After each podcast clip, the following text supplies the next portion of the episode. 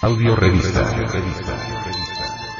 No, no, no, Edición 221, octubre del 2012.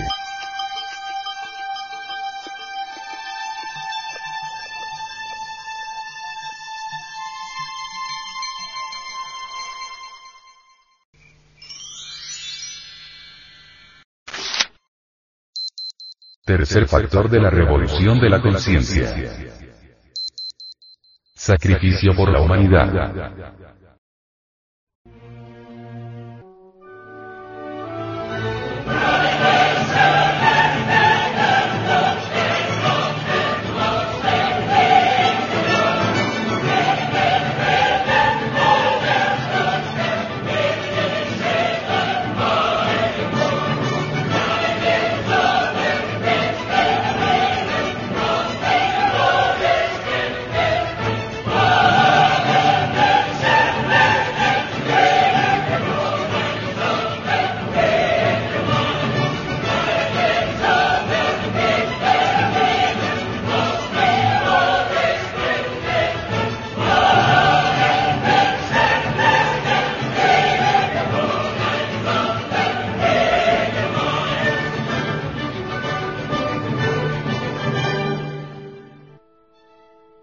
El tercer factor es el del sacrificio por la humanidad, nos dice el venerable maestro. Samael Aumeor. Es necesario amar a nuestros semejantes, pero el amor hay que demostrarlo con hechos concretos, claros y definitivos. No basta decir que amamos a nuestros semejantes. No. Hay que demostrarlo con hechos, hay que estar dispuestos a subir al ara del supremo sacrificio por la humanidad, hay que levantar la antorcha de la sabiduría, para iluminar el camino de otros. Hay que estar dispuestos a dar hasta la última gota de sangre por todos nuestros semejantes, con amor verdadero, desinteresado, puro. De manera que el tercer factor de la revolución de la conciencia es el sacrificio por nuestros semejantes. Nacer, morir y sacrificarnos por la humanidad, son los tres factores que nos convierten a nosotros en verdaderas encarnaciones del Cristo cósmico. Esos tres factores nos vienen a convertir en dioses, aunque tengamos cuerpos de hombres. Esos tres factores vienen a ser de nosotros algo distinto. Nos transforman en deidusos o dioses inefables, eloines, daimones, etc.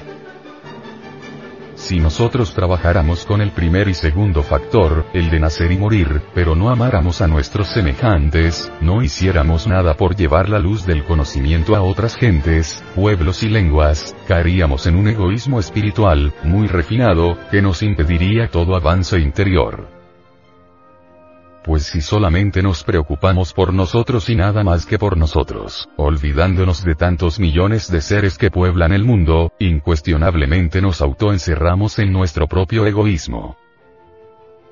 En esa forma, el yo del egoísmo no nos permitiría la iluminación. El egoísmo se puede presentar en formas sumamente refinadas, y hay que eliminarlas. En tanto tengamos egoísmo dentro de nosotros mismos, pues la iluminación no será posible. El egoísmo está formado por múltiples yoes dentro de los cuales se halla enfrascada la conciencia. Que hay que desintegrar esa multiplicidad de yoes egoístas. Es verdad. Pues si no lo hiciéramos, la conciencia continuará embotellada, estrecha, limitada, condicionada y cualquier posibilidad de iluminación sería anulada. Nosotros debemos comprender que toda la humanidad es una gran familia.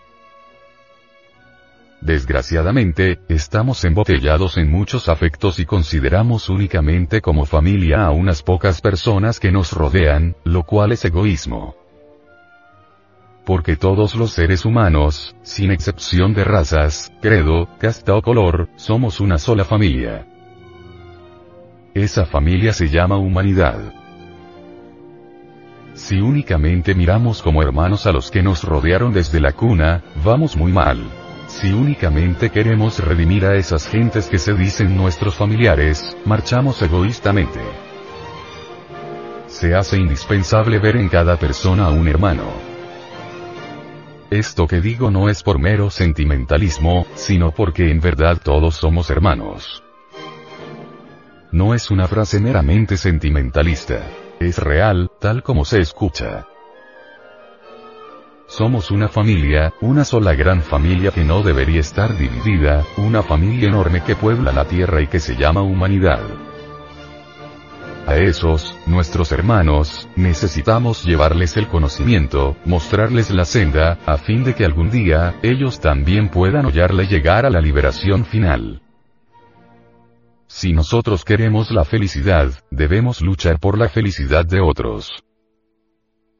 Mientras uno más da, más recibe. Pero el que nada da, hasta lo que no tiene le será quitado.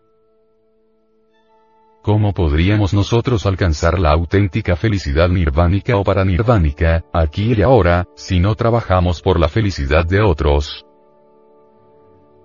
La auténtica felicidad del ser no puede ser egoísta. Se logra, únicamente, mediante el sacrificio por nuestros semejantes.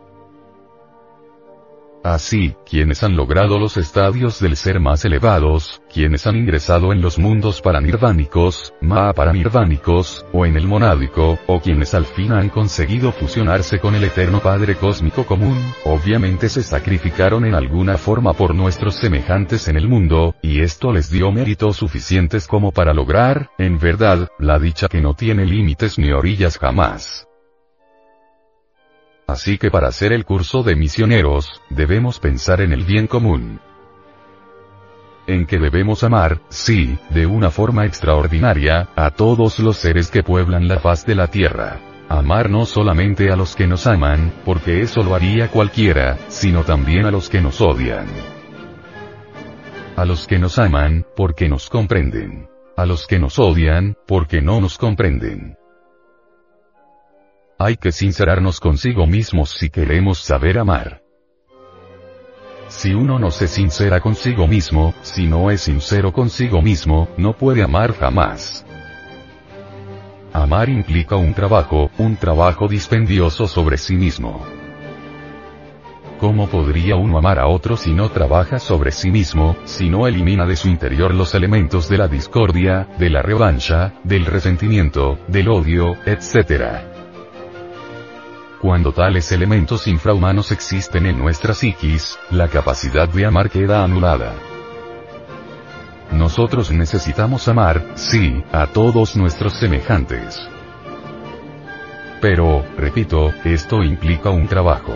Uno no puede amar mientras existan los elementos del odio en sí mismo.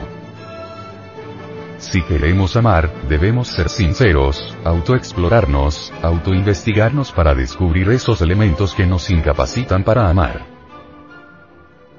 Hay mucho amor fingido en las distintas escuelas de tipo pseudo-esotérico, pseudo-ocultista. Nosotros los gnósticos no debemos aceptar amor fingido, debemos ser exigentes consigo mismos. ¿Vamos a amar a nuestros semejantes o no los vamos a amar? Seamos sinceros. No se trata de que nos dejemos llevar de sentimentalismos sublimes. Podríamos creer que sí amamos, cuando en realidad no estamos amando. El amor es algo muy sublime. Pretender definir el amor, es un poco difícil. Si se define, se desfigura. Es más bien como una emanación surgida del fondo mismo de la conciencia, un funcionalismo del ser. Hay que entender, hay que comprender, pues, la necesidad de amar a nuestros semejantes. Porque mediante el amor podemos transformarnos, y amando, repartir bendiciones, llevar la enseñanza a todos los pueblos de la tierra, encaminar a otros con el máximo de la paciencia, saber perdonar los defectos ajenos. Incuestionablemente, al llevar uno la enseñanza a otros, encontrará muchas resistencias. Indubitablemente, le lloverá a uno, en muchas ocasiones, piedras. Pero hay que saber amar y perdonar a todos, no reaccionar tanto. Trabajando en favor de los demás, pues uno cancela viejos karmas. El que sirve a otros, se sirve a sí mismo. El que da, recibe y mientras más da, más recibe. Esa es la ley. Al león de la ley se combate con la balanza. Si en un platillo de la balanza pudiéramos nosotros poner buenas obras, en el platillo del bien, e inclinar entonces la balanza a nuestro favor, quedaría anulado el karma.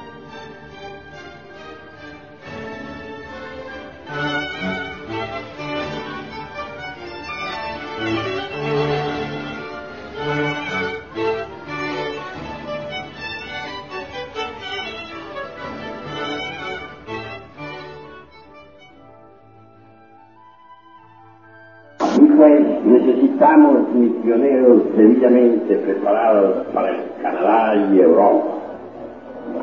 Hombres pacientes que sean capaces de, soportar las más arduas disciplinas. Amigos de la cultura, verdaderos aspirantes a la ciencia pura. Queremos que nuestros misioneros tengan sentimiento artista, que amen la ciencia, la filosofía y la mística, que vibren deliciosamente con las columnas corintias de Grecia, la amante de la belleza, que sientan en su corazón la mística de un Francisco de Asís, y que realmente anhelen la sabiduría de Egipto misioneros en los cuales resplandezca realmente la belleza del espíritu y la fuerza del amor. Misioneros que, que así como sean científicos, también lo sean poetas, puedan investigar el átomo y detenerse en analizar el arroyo cantarino que se desliza entre su lecho de rocas misioneros que sean capaces de meditar al pie de las ruinas de Atenas o de la antigua Roma, misioneros que sepan admirar el cincel de Praxíteles, misioneros que sepan amar verdaderamente la humanidad entera, misioneros que vibren con la vida de Orfeo, y que canten con Homero en la, en la tierra deliciosa de los helenos. Esa es la clase de misioneros que anhelamos. Misioneros que puedan navegar el brillar de las estrellas. Misioneros que estén enamorados de, la de las noches puras. Misioneros que tengan una novia adorable y que esa novia se llame Urania. Esa es la clase de misioneros que deseamos misioneros que puedan vestirse con la túnica de la santidad, misioneros que quieran poner la alfombra a los pies del gurú para recibir sus sabios preceptos, misioneros que anhelen la cristificación de fondo y que de verdad sientan la belleza del amor cual la sentía el hermano Francisco en su corazón. Misioneros así son los que necesitamos.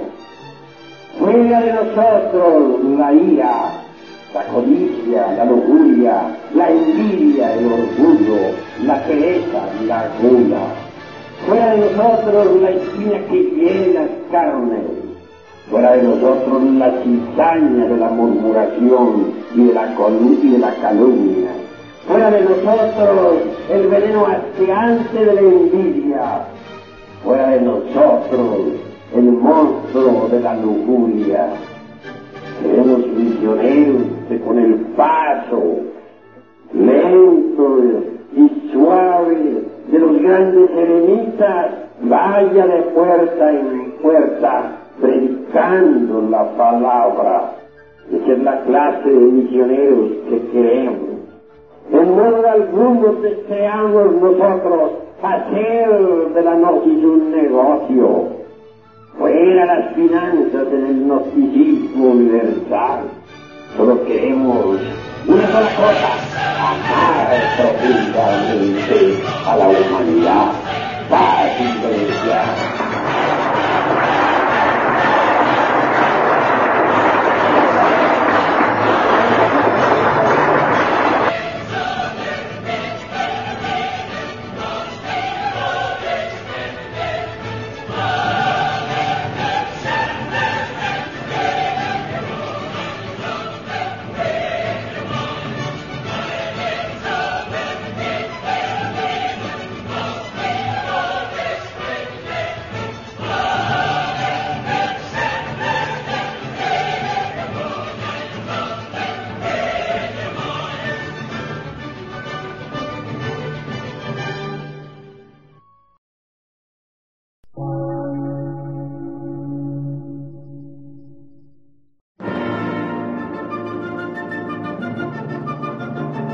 emisora, gnóstica, transmundial. Por una nueva civilización y una nueva cultura, sobre la faz de la Tierra.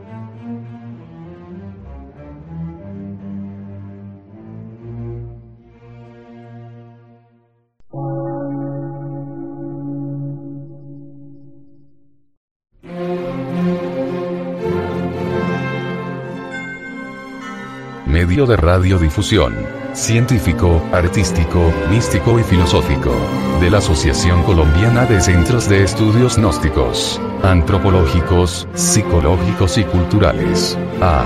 C.